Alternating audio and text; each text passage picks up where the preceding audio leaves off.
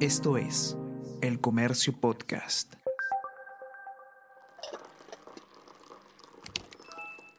Hola, hola, ¿cómo están? Buenos días, espero que hayan amanecido bien. Está con ustedes Ariana Lira y hoy tenemos... Tenemos que hablar con Ariana Lira.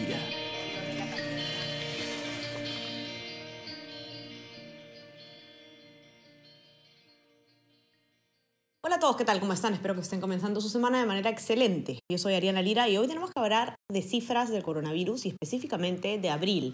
Porque este mes que acaba de pasar ha sido eh, nada menos que el peor mes de eh, la, la pandemia, ¿no? En lo que va de la llegada del virus al Perú. De hecho, hemos tenido cifras que superan el peor momento de la primera ola.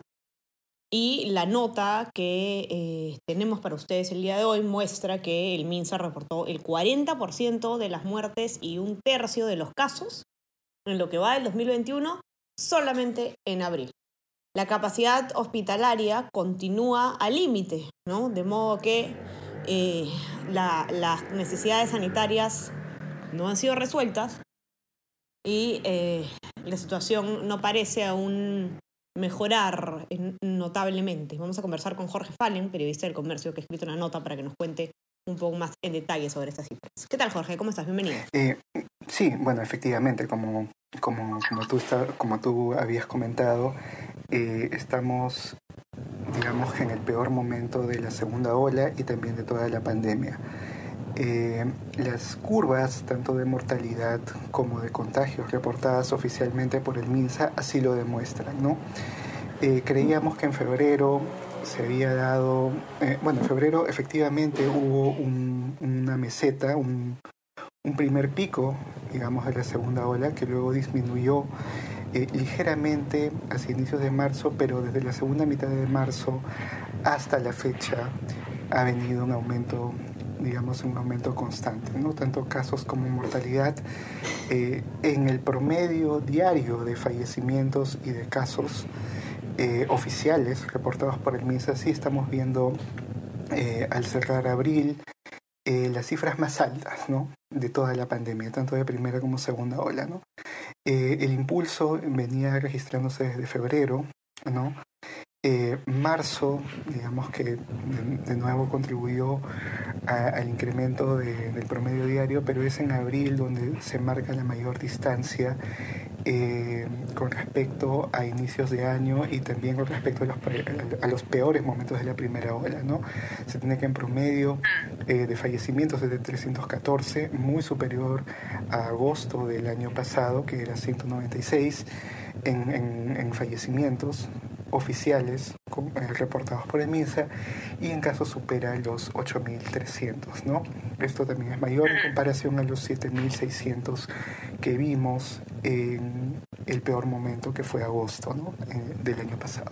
Eh, ¿Qué pasa, Jorge, con, los, con las muertes eh, por, cualquier, por cualquier causa, no solamente coronavirus, que registra el SINADEF que se usa pues para, para, para tener un, en cuenta un poco este posible subregistro, no, no es posible, ¿no? Este subregistro de muertes hemos visto a lo largo de, de toda la pandemia. ¿no? El SINADEF eh, lo que hace es publicar eh, simplemente el número de personas que mueren en total en el país.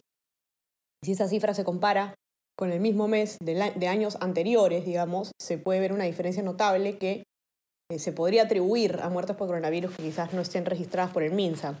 ¿Qué eh, tenemos sobre ese aspecto? Como, como bien venías comentando, eh, las cifras de, eh, digamos, oficiales ha, tenido un, un, aumento eh, notable en, el mes de abril. Prueba de ello es que los 10, eh, las 10 fechas con la mayor cantidad de casos pertenecen a, abril del 2021. Eh, sin embargo, bueno, eso sí se ha reflejado, o, o se refleja, digamos, con, con, más notoriedad en el registro de SINADEF que mide los fallecimientos por toda causa, ¿no? Tanto muertes producidas por el COVID como también el impacto de otras enfermedades que por la pandemia mmm, quizás no han sido tratadas, ¿no? Eh, en este punto, en el SINADEF llega un máximo entre el 20 y 22 de febrero, eh, superando las 1.150 muertes por toda causa, ¿no? Eh, y desde la quincena de febrero sí se está registrando un descenso eh, leve pero digamos sostenido en los últimos 16 días de las, muertes, de las muertes por toda causa, ¿no? Pero aún siguen siendo en promedio pues unas 700 más en exceso, digamos unas 700 en exceso en comparación con lo que usualmente se registraba en días anteriores a la pandemia, ¿no?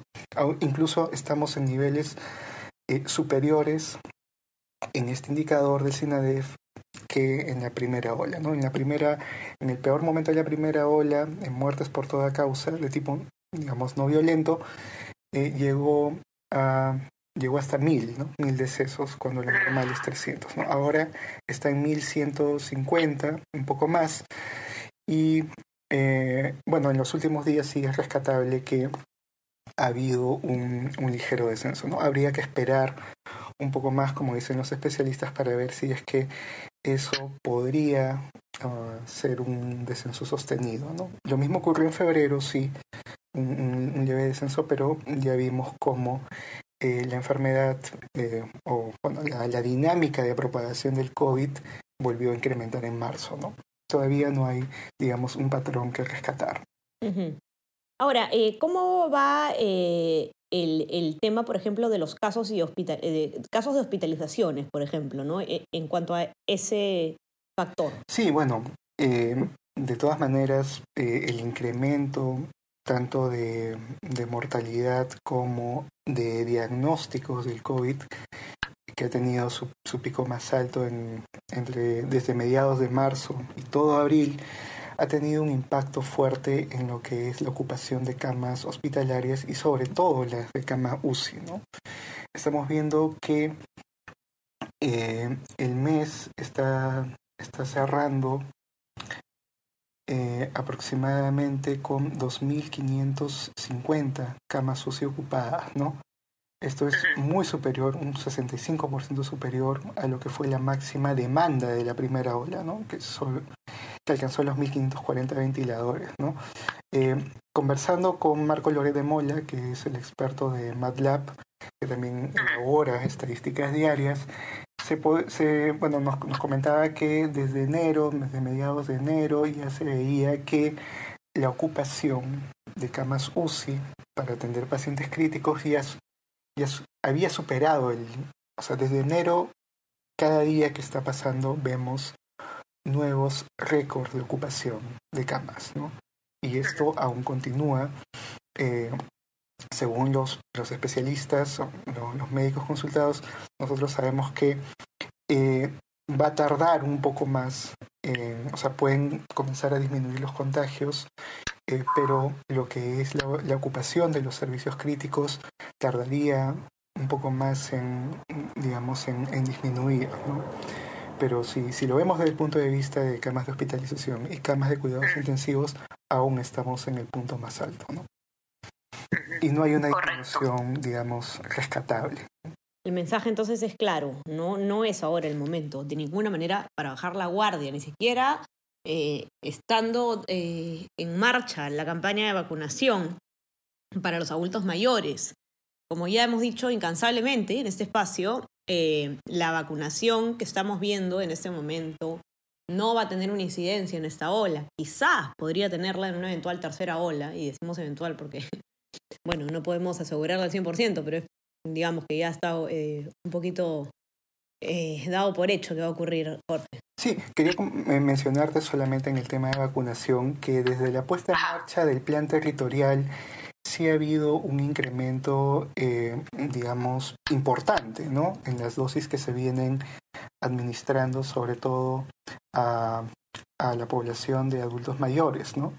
Eh, como, tú bien conoces, se ha comenzado desde, en un inicio se comenzó mayores de 80, ahora está en mayores de 70 y podemos eh, ver que abril cierra eh, un promedio de 26.000 dosis aplicadas, ¿no? dosis diarias aplicadas. en los últimos tres días de abril se había llegado a casi 50.000 dosis, ¿no? Eh, pero, eh, bueno, con el mismo, si hacemos una estimación de cuántas dosis eh, se necesitarían para llegar a los 4 millones de, de personas inmunizadas, ¿no? que es una de las metas del gobierno. Eh, MATLAB estima que aproximadamente eh, deberían superar las 70.000, ¿no? entre 70.000 y 75.000 dosis diarias. ¿no? Estamos cerca, pero ese ritmo, ese incremento en la, en la vacunación diaria tendría que ser, eh, tendría que aumentar un poco más y ser constante de aquí hacia finales del Correcto, gobierno. correcto, perfecto. Jorge, muchísimas gracias. Los que quieran ver la nota de Jorge para que además puedan eh, mirar a detalle las cifras y los gráficos, pueden entrar a nuestra web, elcomercio.pe, o en nuestra versión impresa, también los que tienen acceso, por supuesto. Eh, no se olviden también de suscribirse a nuestras plataformas. Estamos en Spotify y en Apple Podcast y también en nuestro WhatsApp El Comercio Te Informa para poder recibir lo mejor de nuestro contenido a lo largo del día. Eh, bueno, manténganse también, por supuesto, conectados a todas nuestras plataformas para nuestra cobertura electoral en esta importante segunda vuelta. Jorge, te mando un abrazo y te agradezco mucho por estar aquí con nosotros. Gracias a ti, Ariana. Cuídense todos y que tengan un excelente inicio de semana. A seguir cuidándose. Chao, chao. Esto fue Tenemos que hablar.